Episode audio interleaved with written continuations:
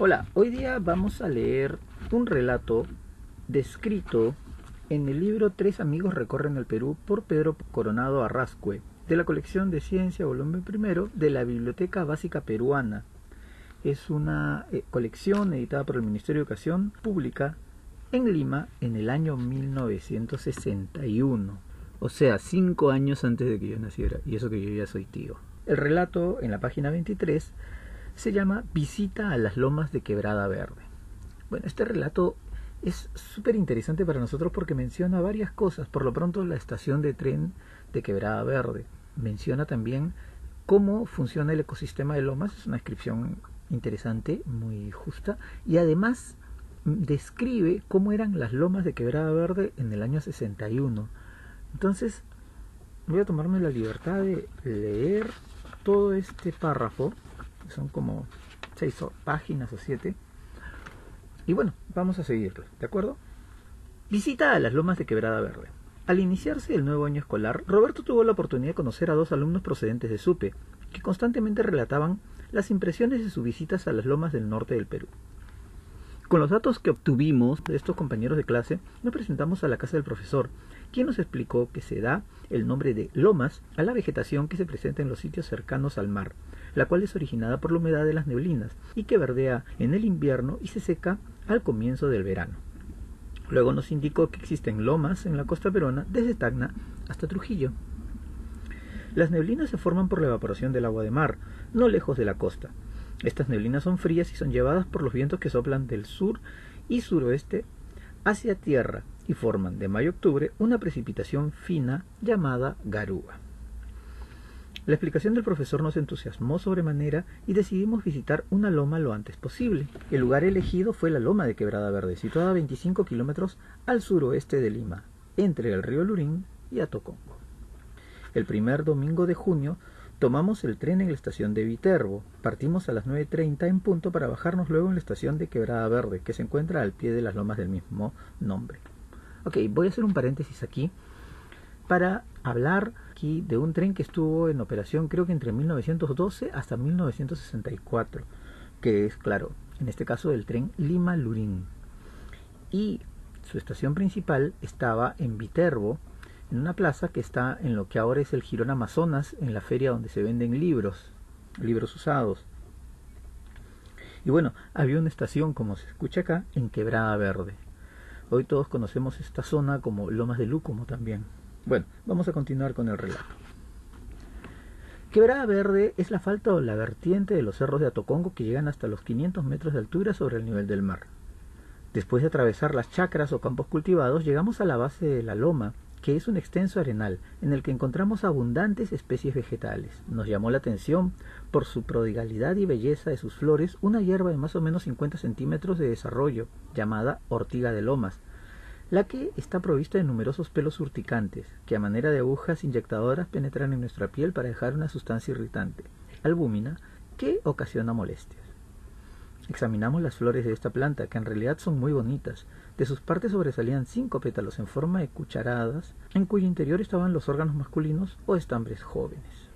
En el centro de la flor advertíamos unas glándulas o nectarios de color blanco, con rayitas pardas que producen un líquido dulce o néctar, que es el atractivo de los insectos polinizadores, quiere decir de los que llevan los granos de polen que se producen en los estambres y los dejan en los órganos femeninos o pistilos de otras flores. Debajo de esta flor estaba un cuerpo abultado llamado ovario, lleno de infinidad de cuerpecitos redondeados, los óvulos o las futuras semillas. Cuando estábamos subiendo, notábamos que corrían en el arenal unas aves del tamaño de un gorrión, pero de cuerpo y pico más delgado. Por su color nunca hubiéramos podido diferenciarlos de la arena. Estas avecitas llamadas mineros, correpampas o engañamuchacho están bien mimetizadas con la arena. Corren en cisás buscando las semillas pequeñas que utilizan como alimento. En el arenal observamos también unos arbustos de encelia, plantas más fuertes que las hierbas, las que dan flores amarillas. Alrededor de ellas se congregan las lagartijas de los arenales, animales que se confunden muy bien con la arena. Observamos las lagartijas. Con la ayuda de una lupa vimos que tanto los bordes de los párpados como de los oídos son dentados y cubiertos de escamas sobresalientes a fin de impedir la entrada de la arena. Los dedos llevan escamas laterales ensanchadas como flecos, cosa que permite a las lagartijas caminar fácilmente sobre la arena suelta y hasta excavar galerías subterráneas para dormir. En el arenal vimos numerosos huecos de 4 centímetros de ancho y 2 de alto. Eran las entradas de las galerías de reposo diurno excavadas por el alacrán de los arenales animal que durante la noche es muy activo y camina sobre la arena en busca de sus presas. Utilizando una pinza, Javier sacó un alacrán y, con tiento, lo colocamos dentro de un frasco de vidrio de tapa muy segura. A través del vidrio pudimos ver que medía aproximadamente 7 centímetros de largo y que su color era el pardo rojizo. En el cuerpo distinguimos una parte anterior abultada o cefalotórax, de donde parten dos largos apéndices terminados en pinzas grandes. El animal se movía activamente dentro del frasco ayudándose con sus ocho patas que nacen del cefalotórax y que están formadas por varios segmentos o piezas articuladas. Detrás del cefalotórax se notaba el abdomen con una parte anterior abultada y una posterior larga y delgada llamada corrientemente cola, en cuya parte final existe un aguijón que inyecta el veneno a las víctimas que el animal coge con las pinzas. Del arenal pasamos al pedregal, situado a media altura en la loma, el cual estaba teñido de amarillo en toda su extensión por las flores vistosas y delicadas de la hierba llamada amancae. Empleando una palita y un trinche sacamos algunas piedras y cuidadosamente cavamos alrededor de algunas plantas de amancae, logrando sacarlas íntegramente de la tierra. Observamos un ejemplar. Vimos que la parte que había estado enterrada se parecía a una cabeza de cebolla, es decir, que era un bulbo.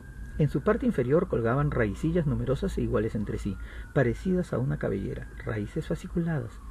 Por su parte superior, el bulbo se prolongaba en un delicado tallo aéreo cilíndrico, en cuyos extremos exhibía varias hermosas flores de color amarillo.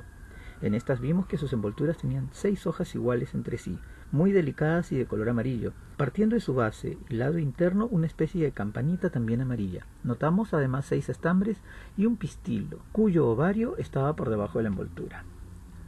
Nos llamó la atención que casi no tuviera hojas la planta. El profesor nos explicó que cada año, al formarse los tallos aéreos, se originan primero las flores, que luego pasan a ser frutos. Terminada la época de floración, los amancaes producen hojas semejantes a cintas de color verde que forman los alimentos para la vida de la planta, acumulándose los sobrantes a modo de reservas en el bulbo. En los pocos amancaes que tenían hojas estaban adheridos varios ejemplares de caracol, los que ocasionan destrozos en las huertas. Un individuo deslizaba su blando cuerpo sobre una hoja de mancae. Apenas lo cogimos, escondió su cuerpo dentro de su casa o concha globosa envuelta en espiral, de color pardo con bandas pardo rojizas, interrumpidas por rayitas amarillas. Al dejarlo sobre la planta, el caracol sacó de nuevo su cabeza provista de dos tentáculos cortos y dos largos. En estos últimos estaban situados los ojos.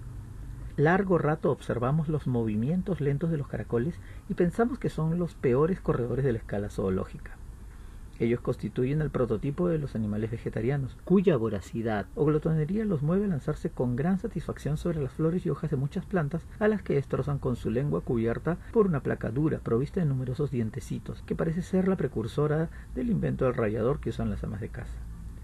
Recogimos numerosas conchas vacías de estos caracoles que las obsequiamos al Museo de Historia Natural del colegio.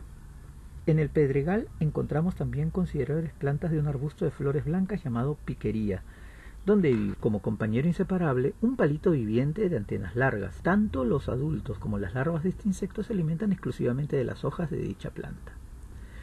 Reunimos varios palitos vivientes en frascos de vidrio. Nos deleitamos al advertir que estos insectos, por la forma y el color de su cuerpo, semejan ramitas secas, carecen de alas y están provistos de antenas y patas muy largas y delgadas. El ambiente se tornó agradable cuando fuimos recibidos por un sinnúmero de gorriones peruanos, que, desde los arbustos de la parte alta de la loma, dejaban escuchar sus cantos.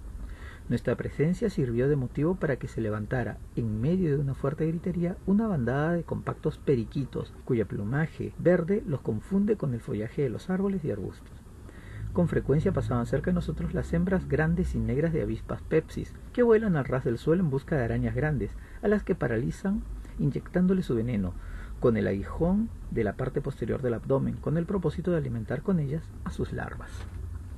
La fina y elegante avispa Pepsis inicia su expedición con una energía resuelta. Se pone en camino obedeciendo algún mandato. Vestida de satén negro y de adornos con perlas, se prepara teatralmente para cometer su crimen. Examina en el terreno cada agujero hasta que sus sentidos le indican dónde está su víctima. penetra en el hueco y obliga a salir a la araña peluda que acepta el combate cuerpo a cuerpo. La avispa se transforma más tarde en toreador, caballero de armadura negra que ataca sin cesar. La araña, cuyo tamaño es muchas veces mayor que el de la avispa y que la ventaja en fuerza es pesada y torpe frente a la bella dama convertida en heroína esbelta y graciosa. El combate es reñido y dura mucho rato. Siempre gana la avispa, porque al hundir su aguijón en el vientre de la araña la, la paraliza dejándole impotente. Luego de un reposo para tomar aliento, la avispa se levanta de nuevo y se dedica a tirar la araña agonizante a un escondite seguro. El esfuerzo es enorme porque la avispa tiene que arrastrar el cuerpo de su enemigo, que es grande y pesado, hasta situarlo en un lugar propicio donde pueda darle sepultura. La avispa entonces principia a cavar la arena hasta hacer un hoyo donde acomoda los restos del arácnido, y en ellos deposita un solo huevo brillante, de donde surgirá más tarde otra avispa, que, al llegar la juventud, se sustentará de los restos de la araña. Conviene meditar, ante este caso, cómo la vida nace de la muerte, ley eterna. Al mediodía dejamos el pedregal y llegamos a la parte alta de la loma, donde las vertientes son más abruptas y sobresalen enormes y pintorescos grupos de roca maciza. Bloques de piedras de diferentes tamaños se encuentran esparcidos sobre el suelo arcilloso y fértil. Allí viven arbustos de hierba santa que forman extensas manchas siempre verdes, distinguibles fácilmente desde lugares muy distantes. Desde las copiosas hierbas que existen en la parte alta merece mención la hierba de bolsillo o zapatilla, cuyos tallos delicados terminan en flores semejantes a preciosos globos amarillos. Encontramos árboles de lúcumo, de boliche y de tara, en cuyas ramas viven sin ocasionarles daño, porque no sustraen alimentos, plantas sencillas o inferiores como musgos, líquenes y helechos, y también plantas con flores como peperomias, que son parientes de la congona, hierba muy conocida en la medicina popular. Estas plantas se apoyan en los árboles y arbustos, buscando únicamente la luz. No son parásitas y reciben el nombre de epífitos. La mañana estaba fría, no había sol. Almorzamos junto a unos árboles de lúcumo, Allí aprendimos una buena costumbre. El profesor nos indicó que quemáramos los papeles, las envolturas de los alimentos y las cáscaras. Hacer la fogata resultó ser una tarea de lo más divertida. El provecho que sacamos está en que aún en los lugares más apartados se debe cuidar de no desfigurar la naturaleza. Por eso no dejamos sobra alguna. Roberto tenía la prensa llena de plantas y Javier había juntado una gran cantidad de insectos, caracoles, alacranes, arañas y pies. Comenzamos a bajar antes de que la neblina descendiera y cubriera la loma. Tomamos el tren en Quebrada Verde. Partimos a las 4.45 en punto y llegamos a Lima a las 6.30 pasado meridiano. Nos sentamos juntos para comentar las incidencias del viaje que, como los anteriores, había resultado inolvidable. En el trayecto les pusimos al profesor que como ya habíamos realizado tres excursiones que nos habían permitido recoger valiosas experiencias, estábamos en condiciones de realizar un viaje más largo, de varios días de duración bla, bla, bla, bla, bla. Bueno, aquí termina eh, la parte central de este relato. Y como les digo, lo súper interesante es cómo nos menciona en este relato la existencia en la parte alta de árboles, de lúcumo, de boliche, de tara. Sabemos que ahora en las lomas de lúcumo ya no hay esos árboles. Sabemos que en la parte alta de Quebrada Verde ya no existen árboles más que uno o dos y que son casi reverenciados como un atractivo turístico. No se menciona pinturas rupestres y se menciona toda una serie de periquitos y fauna que ya no se ve. Curiosamente no se mencionó en ningún momento ni zorros ni vizcachas. Recuerden, este relato es de 1961. Hay que comparar mucho eh, con lo que tenemos ahora, hablando del tren y toda una serie de cosas, y sobre todo la forma en que la flora y la fauna de la loma se ha ido depredando. Por más que ahora se está cuidando, ya el daño creo que es irreversible comparado con lo que se nos ha mencionado. Bien, esperamos que esta lectura te haya parecido interesante. Soy Daniel López Mazotti, presidente del Club de Exploradores, el Búho Mayor, y me despido diciendo como siempre, bien preparados.